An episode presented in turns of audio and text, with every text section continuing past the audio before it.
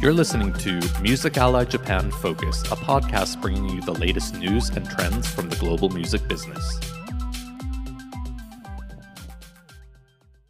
This episode of Music Ally Japan Focus has been brought to you by our sponsors Space Shower Fuga, Rekochoku, and Domo. Music Ally Japan Focus へようこそ。ミュージカルアイジャパンビジネスダブルメントの担当のブレンダンです。 今回のエピソードは、ユージミュージックの役員、熊部太郎様とのインタビューをお届けします。熊部様はいろいろな方法で日本の音楽業界、特に日本のインディーズ音楽業界に貢献していらっしゃいます。ユージミュージックのお仕事以外に FMPJ 日本語で音声連の理事とインディーズ音楽業界団体 IMCJ の副理事長としても活躍していらっしゃいます。今回、熊部様のお仕事についていろいろと聞かせていただきました。また、日本の音楽業界の隣接権の状態、デジタル時代で権利者にとっての収益化方法、日本の音楽業界のいいところと解決されるべき課題などについてお話ししました。それではインタビューをお聞きください。本日のインタビューを始めさせていただきたいと思います。じゃあ、熊部さんは Use Music の役員でありながら音楽業界団体 FMPJ の理事 IMCJ の副理事長としても日本の音楽業界に貢献していらっしゃいます。ポッドキャストのリスナーの皆様に簡単な自己紹介をお願いしてもよろしいでしょうか？はい、こんにちは。よろしくお願いします。えっ、ー、と、 U's MUSIC の熊部と申します。えっ、ー、と、私はですね、えっ、ー、と、1987年に、え大学を卒業しましてですね、えその後に、えーと、渡辺プロダクションというですねあの大変あの日本でも大きなというかあの、まあ、大変あの歴史のある、えー、会社に、えー、入社いたしましてでそちらの方でですね著作権の管理であったりそこから、まあ、あの国際部というですね、まあ、あの洋楽の sub-publishing を主に、えまあ、アーティストあの海外のアーティストのですね、えー、 sub-publishing を契約して、えー、そして、まあ、それ著作権の管理をするというようなセクションにいました。そこからですねもともとこれがあの私のあのこう希望というかですね、まあ、実際にやりたかったお仕事なんですけれども、えーと、レコーディングのですね、えー、制作ディレクターですねレコーディングディレクターを割と長くやらせていただきました、えー、その後ですね、えーとまあ、レコーディングをやりながらなんですけども結局あのプロモーションであったりとかそれからまあライブの制作にも大変興味を持ちましてでまああのそうこうしてるうちにまあ結局これってマネジメントだなというようなところで、えっと、渡辺プロダクションのですね、えっと、グループ会社で、えっと、小さなプロダクションを作ってもらいまして、えそちらの方で、え活動をさせていただきました。はい、そして、えっと、2001年からですね、えっと、今あの私が所属しておりますえー、 U's MUSIC の方で、えーまあ、あの主にですねクリエイティブ部門アーティストに関わるところであったりクリエイティブに関わるところの責任者をやらせていただいております。はい、そして、えっと、並行してですね、えっと、2011年から、え先ほどご紹介がありました FMPJ、え日本音楽制作者連盟ですね、えこちらの理事、えそれからですね、えっと、3年ほど前から、え IMCJ、えインディペンダント・ミュージック・コアリション・ジャパン、こちらの方の理事を拝命させて、え拝命しておりまして、でえー、と昨年からですね、えー、と副理事長も担当させていただいております。で熊部さんが音楽業界に入ろうとされたきっかけは何だったのでしょうか？はいあのまあ、あの皆さん、割とそういう人多いんじゃないかなと思うんですけど、まあ、あのご多分に漏れず、私もあのバンドなどをやっていました。はい、あの学生の頃にバンドなんかをやってました。でただあの大学ではですね全くあの違う分野の勉強をしていたようなところもあってですね。であのいわゆるあの世の中的に就活ですね。就職活動、はい、ジョブハンティングについてはえっと、どちらかというとそこの大学で学んだ方に、まあ、最初のうちは行ってたんです。であのそんなところでですねあの実は大手の旅行代理店や、えー、小さな商社の内定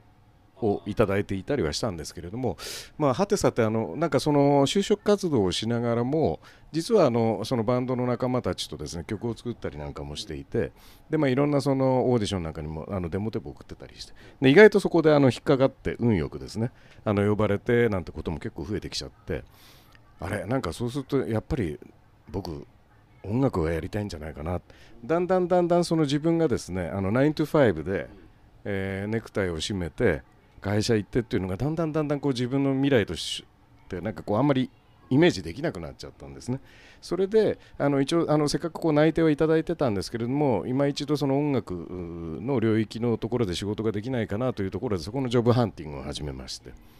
でその時にですねあの渡辺プロダクションという会社があって、まあ、あの大変歴史があることはあの承知はしていたんですけれども、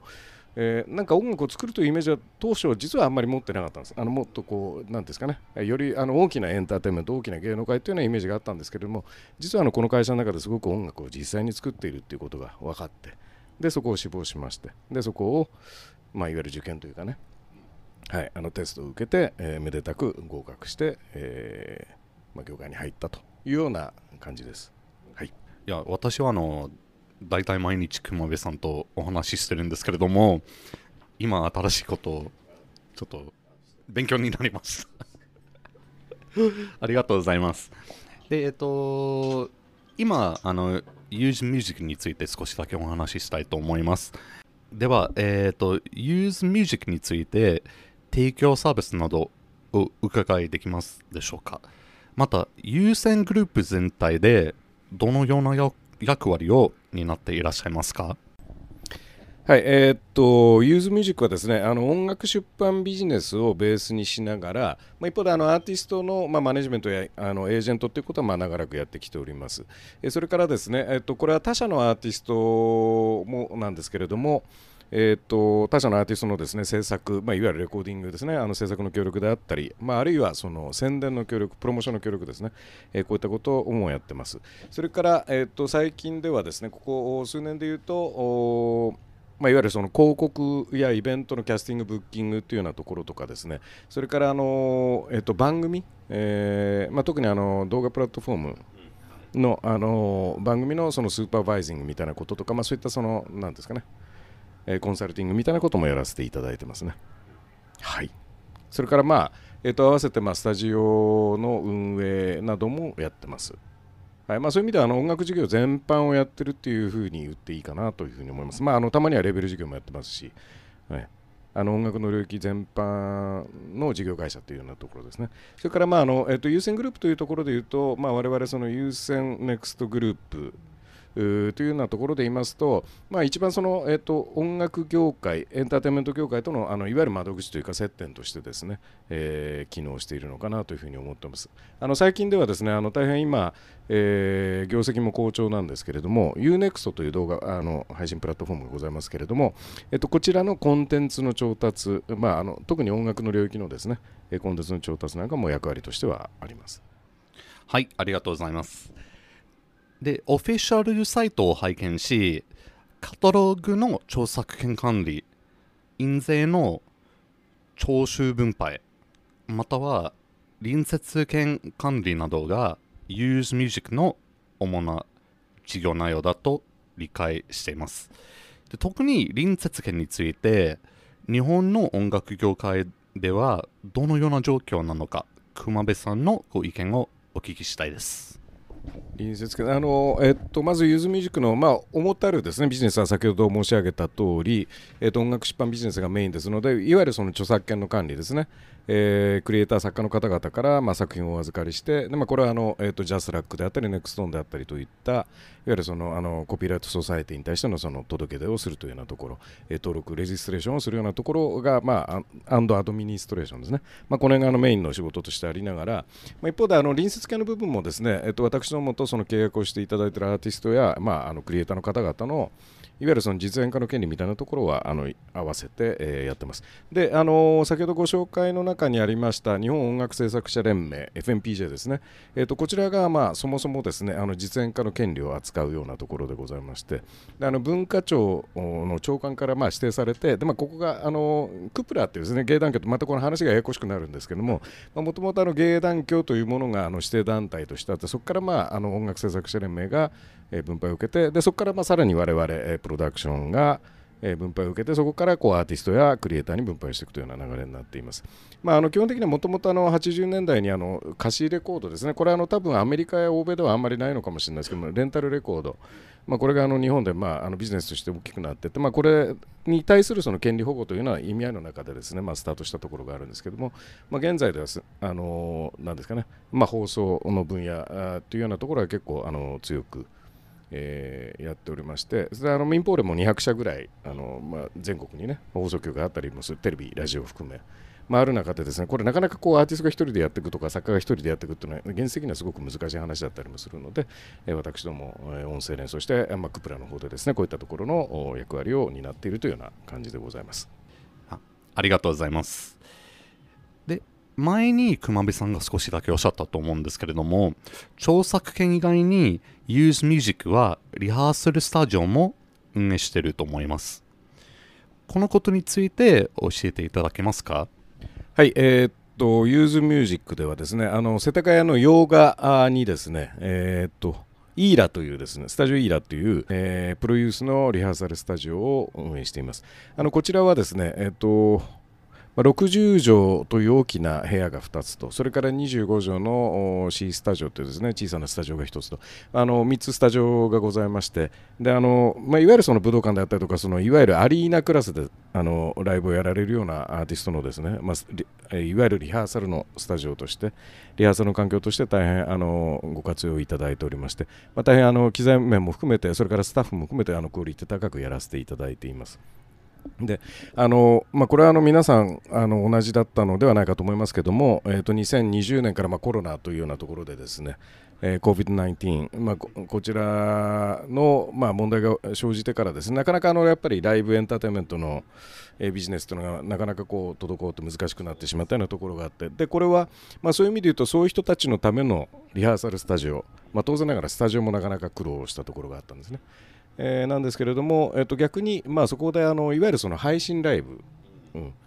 えーまあ、こちらの需要が少し高まったようなところも含めて、まあ、そういったところの領域も頑張って、まあ、あのとその当時やってたもので、まあ、そういったところで結構ノウハウを積んで、えー、今ではですねあのいろんなところでもコロナがまあだいぶ落ち着いてきた今現在でもですねこうスタッフを、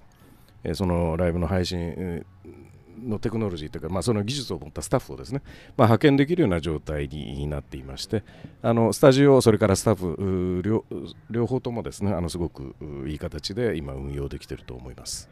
Use Music は J-POP や J-ROCK 以外に演歌や歌謡曲も積極的にプロモーションをしていると思います。演歌や歌謡曲にも注目されている理由は何でしょうか？はいあのーまあ、あの例えばイタリアで言えばカンゾーネであったりとか、まあ、フランスで言えばシャンソンであったりとか、まあ、ひょっとしたらアメリカのカントリーミュージックもそうかもしれませんけれども、ね、やっぱあの伝統的なというかあの歴史のあるそのポポピュラーミュージックというのはあの、まあ、世界中にいろんな形で存在していると思うんですけれども、まあ、日本ではまあ、そういう意味では演歌や歌謡曲というのがまあその部分にあったのかなと思うんですけれども、まあ、特にあの私どもはその有線というですねまあ、あの総合的なその音楽メディアの関連会社グループ会社でもあるのでやはりあのその領域に対してもしっかりプロモーションしていこうというようなところがあの基本的にはございます。なので、まあ、J−POP、J−ROCK みたいなところだけではなくまたは、まあ、ヒップホップであったりとかっていうことだけではなく、まあ、演歌歌謡曲っていうのもあのしっかりプロモーションしていこうというようなまあ、あの総合的な音楽メディアとしての立ち位置としてそこはしっかりやっているというつもりで、え、おります。まあ、特にあのそうですね例えば60代とか70代とか、まあ、そのシニア層ですねシニア層の方々というのはなかなか新しい音楽にというようなところは難しいようなところもあると思いますし、まあ、そういう意味で言うと、まあ、そういった形方々にも楽しんでいただけるようなメディアとしてやっぱりそういったチャンネルをしっかりあの運営していくようなことも必要ですし、まあ、一方でですね、えっと、演歌歌謡曲の領域でも例えば純烈というグループがいたりとかそれから、えっとまあ、若いあの演歌シンガーなんですけども新浜レオンというですねえー、そんなアーティストがいたりとかですね、まあ、新しいアーティストも続々と出てきていて、まあ、ここがここで面白いのかなというふうに思っています。えっ、とそうですね。あの今、えっと、レコード協会、音次協、音声連コンサートプロモーターズ協会、それから音楽出版社協会、NPA ですね、えっと、この5団体が中心となってですね2025年に日本にその日本で新しいそのアワードをですねあのミュージックアワードを開催しようというようなあ、まあ、今、流れになっておりまして、まあ、そんな中でも、ね、やっぱりそうこういったそのいわゆるそのなんですかね伝統的なポピュラーミュージックっていうようなところのジャンルというのはやっぱり外せないのかなというふうに思っています。はい。Use Music では幅広くサービスを提供されてますね。今後、日本のすべての著作権管理会社がサービスの領域を広げる必要があると思いますか？具体的にはどのようなサービスを提供する必要があると思いますか？はいえっと、日本ではですね、そうですね、えっと、2015年に確かあのサブスクリプションのそのいわゆる音楽ストリーミングサービスが始まったと思うんですけども、えーとまあ、そういう意味で言うと多分欧米、から比べるとだいぶ、まあ、何年か遅れをとってのスタートになったかと思います、まあ、そんな中でですねあの、まあ、フィジカルがどんどんどんどん衰退していって今そのデジタル、まあ、特にその、えーと、コロナ禍の中でコロナ禍の中で、えーとまあ、日本もデジタル化が推進されてというようなところでですね、まあ、一気にそこでこう場面が変わったというような状況になってきていますけれども、まあ、そういった意味でもなんかあのその新しいそのデジタル化の時代の中でのその著作権の管理の在り方というのはやっぱりいろいろ模索をしていかなきゃいけないだろうなと思いあの模索をしていかなきゃいけないだろうなというふうにも思いますし、まあ、それからあのなんですかね、まあ、例えばその許諾アプローバルみたいなこともですねあのもうワンストップでできるような状況というのをまあしっかり作っていかなきゃいけないかなというふうには思ってます。えー、それからまあいわゆるその徴収分配のそのスピード感をもっと上げていく。海外はねもうあの月一月の中でねこう実際にその徴収と支払いがっていうような方にことになってるケースも結構ありますしね、まあ、そういったところ、まあ、なるべくその、えっと、権利者に対しての、えー、そういったその徴収分配のサービスを、まあ、なるべくこう速やかにしていくようなことは、まあ、これはあの音楽出版社ということだけではなくてひょっとしたらその著作権そのコピーライトソサエティのジャスラックであったりネクストンであったりとかですね、まあ、そういったところと連携してしっかりそこを、まあ、あの素早くしていくということは必要なのかなというふうに思ってます、まあ、結果それがその権利者、まあ、あるいはそのクリエイターアーティストたちの、まあ、利益につながるのかなというふうにも思いますしまあ、あの次のその新しいクリエイティブに対するその資金、えー、というようなところにもつながっていくと思いますのでやっぱりそういったところはすごく大事かなというふうに思っています。いや、興味深いですね。全世界の音楽業界がデジタル化され、マネタイズの方法も多様化してるわけですが、日本国内の業界の権利者にとって、収益化の最も有力な機会は何だと熊部さんが思いますか、まあ、ここ数年あのブロックチェーンとかですね NFT みたいなことがまあ結構あの音楽業界でも語られるようになってますけれども、まあ、なかなかまだそういうあの、まあ、言葉としては、まあ、ありながらも、まあ、あの言葉が一人歩きしていて、まあ、なかなかこう実態的にはそこが、まあ、できてないのかな、まあ、これひょっとしたらまだあの日本国外でもまだまだその NFT あの音楽と NFT というところでいうとまだまだ未開未開拓の領域かと思うんですけど、まあ、そういった、まあ、あの新しいビジネスチャンスがどんどん生まれてきているとは思うんですけれども、まあ、一方でですね、まあ、私はあの特にもともとレコーディングの制作の畑、えー、出身というようなところも含めて、まあ、一方でやっぱりそれの大元になるクリエイティブまあ、楽曲を作ったり、えー、というようなところ、まあ、そこをよりもっとよあこう魅力的なものにしていかないとやっぱり音楽業界というのは、まあ、あるいはその音楽というそのマーケット自体がねなかなかこう広がっていかないのかなというふうに思ってますね。なのであのもちろんその新しいそのビジネスチャンスとして新しいそのテクノロジーが必要でどんどんどんどんそれは増えていくと思うんですけどもでもあの我々としてはやっぱりその一番根本であるですねクリエイティブを大事にしたいなというふうに思っています。そうですねでえっとここまであのユージミュージックと,、えーと、熊部さんの、えーとご意見についてお話ししたんですけれども、えっと、FMPJ と IMCJ の役割やお仕事についてもお話しいただけますか？はいえっと、FMPJ 日本音楽制作者連盟につきましては先ほどあの著作隣接権のところでも、まあ、お話をさせていただいた通りですね、えーまあ、いわゆる二次収のあの徴収分配みたいなところが、まあ、あの主たるところでありますし、まあ、それからあのそれだけではなくてですね今その新しい権利についてもですね、えーまあ、特にあのデジタル化の中で、まあ、その新しいその使われ方音楽の使用のされ方というのが出てきてますので、まあ、そういったところに対する、ね、えーまあ、研究であったりとか、まあ、あの実証実験であったりみたいなことはあのすごく進んでいると思いますし進めていかなきゃいけないところだと思っています。それから IMCJ につきましてはこちらもですね、えーとまあ、どちらかというとあの現場事業者の団体ですけれども、えー、そうですねあの例えばソニーミュージックさんやあユニバーサルミュージックさんガラワーナミュージックさんのようないわゆるそのあのグローバルメジャーの、まあ、会社だけではなくて、まあ、いわゆる例えば日本でもドメスティックメジャーと言われるようなその、えーまあ、これもあの世界的に見るとやっぱりあのインディペンダントだったりしますし、まあ、それからあの本当にあのうん小規模なレベルも含めてですね、まあ、こういったそのレベルの、え、海外展開みたいなところであったりとか、まあ、それからまあ海外のネットワーク作りですね、えー、まあこういったところに、まあ、我々が貢献できればというところでやっているのが IMCJ です。はい、今日日本のインディーズ音楽業界にとって FMPJ や IMCJ といった業界団体はどのような役割を担っているのでしょうか？はいえーと、ここにつきましてはですねあのそうだな日本ってそうですね10年前10年前ちょっと言い過ぎかもしれないですけど、まあ、少なくともコロナ前、コロナ前じゃないな、まあ、2015年、まあ、いわゆるその日本がデジタル化のスタートする前のところで言うと、まあ、割とこう国内のマーケットだけで十分そのビジネスになっていたんですね。あのアルバムがミリオンセラーみたいなものが続出したりとか、まあ、そういった形で結構な人がたくさん国内であのしっかり需要があってというようなところだったんですけども、まあ、やっぱりデジタル化になってやっぱり一個一個のその、まあ、価格が、まあ、残念ながらちょっと下がっていくようなあ単価が下がっていくようなところがあって、まあ、そういった意味で言うとやっぱりあの日本のマーケットの中中だけではなかなか難しいところもありますし、まあ、そういった意味ではやっぱりその海外にやっぱりマーケットをですねあのこう、まあ、変えておく開拓というか、まあ、そういったところもやっぱりしっかり考えていかなきゃいけない、もともと日本のアーティストもこれまでもですね、えー、海外のに対してやっぱり思いを持ってあのやられてきたアーティストたくさんいるんですけれども、まあ、なかなかあの言葉の壁であったりいろいろその、まあ、障壁があって、えー、簡単にはいかないところがあったんですけどまあ、もうそうも言ってられない状況に今なってきてますし、まあ、そういったところであの FMPJ 私あの FMPJ 日本音楽制作者連盟の、えー、グローバルビジネスプロジェクトの、まあ、座長もやらせていただいたとか、まあ、それからまあ IMCJ もですね、まあ、一応副理事長というような形でやらせていただいて、まあ、ぜひあのこういったところで日本のアーティストの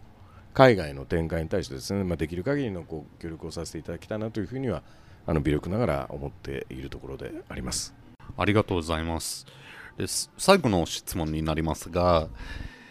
えーと、日本の音楽業界のいいところと解決されるべき課題についてのお考えをお聞かせていただけますでしょうか？